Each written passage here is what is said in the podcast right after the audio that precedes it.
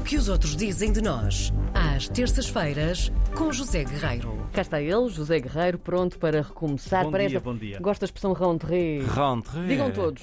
Um, dois, três. Eu não consigo dizer como vocês dizem. Vocês dizem rentrée, não é? Eu Sim. digo rentrée. Rentrée. rentrée. Pronto. Então, assim é assim, um seja. sotaque assim entre o, entre o português e o É romeno. verdade. é isso. Seja bem-vindo de Bem-vindo de volta. As férias foram boas. Bom dia. Tudo bem? Sim, foram boas. Foi um verão um bocadinho estranho. Está a ser, Sim. aliás, um Sim. verão um bocadinho estranho. Está. Está quase a chover, se é que não está mesmo. É para lavar, para lavar os pecados do verão. Água gelada no Algarve. Sim, mas eu acho que a água é sempre gelada na nossa costa. Enfim. Lamento. Eu não me queixo, eu gosto de água bem fria. Pronto, pronto. Vamos então estragar saber isto tudo, pronto. o que os outros dizem de nós nesta rentrée. É, vamos regressar em beleza. Nada melhor para regressar em beleza do que ler artigos bem escritos, bem paginados. Uhum. Eu estou a falar do agora não tão longínquo, eh, porque era de facto longínquo para quem está no jornalismo, um jornal chamado Jerusalem Post, que felizmente a internet veio aproximar, o- aproximou o mundo e, portanto, deu-nos a oportunidade de podermos respeitar grandes jornais eh, internacionais, por mais longe que eles estejam. Eh, e quando o artigo em causa é escrito por Adam Montefiore, melhor ainda, porque ele é um escritor, é um jornalista, é um repórter. Eh, alguns ouvintes, eh, porventura, não estranham o nome Montefiore. Não sei se vos diz alguma coisa.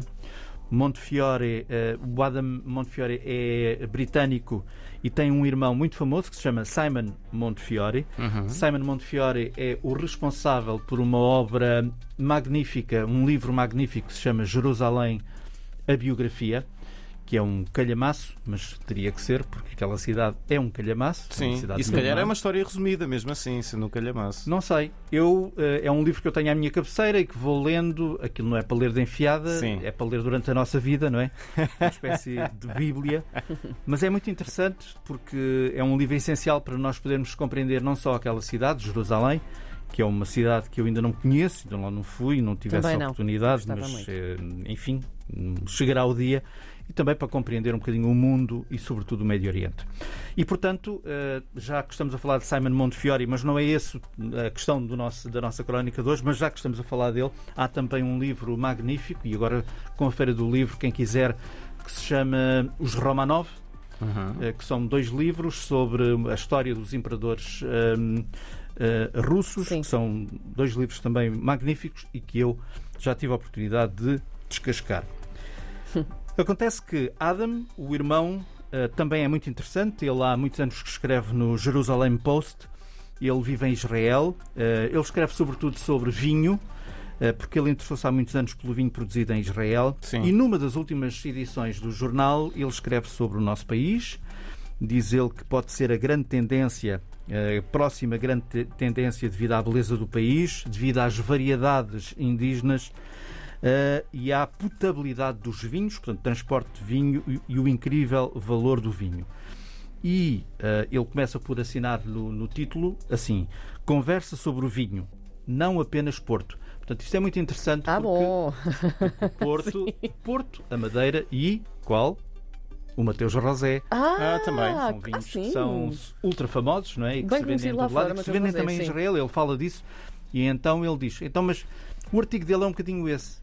Eh, estou agora a, a extrapolar, que é. Então, mas não há mais vinho para além destes três em Portugal? Então não se há, há. Ah, claro há. que há. E ele vem mostrar isso. E, portanto, o artigo dele, no fundo, vem dizer que Portugal tem muito mais do que os notórios, porque são, de facto, e são super famosos e são bons vinhos do Porto, Mateus e Madeira. E ahm, em Israel, eh, diz ele, eh, estávamos muito focados nas importações de França, Itália, Espanha, até dois ou três anos atrás, mas entretanto abriu-se uma porta a vários países, abriu-se uma porta também a Portugal e os- as lojas e os restaurantes eh, israelitas começam a ter vinho português, começam a ter a Toriga Nacional, que é também uma das principais castas eh, produzidas eh, em Israel. E, portanto, eu acho que é um artigo que vale a pena ler, de um homem que, enfim, um sábio, que já tem alguma idade, eh, e, e vale a pena ler, porque ele escreve muito bem, e o site que ficará disponível no podcast do nosso programa. Olha Muito que bem. belo, que belo recomeço. E pronto, este, e com uma coisa estamos. que eu não gosto nada. É verdade. Eu estava aqui a pensar se no Jerusalem Post também escreviam sobre vinho feito a partir de água. Mas acho que isso foi há uns anos. Eh, se calhar nesta altura já, Já, não foi há escrevem. algum tempo. Já foi há algum tempo. Já foi há Há algum dois tempo. mil, é verdade. Muito bem. E agora esteve muito bem.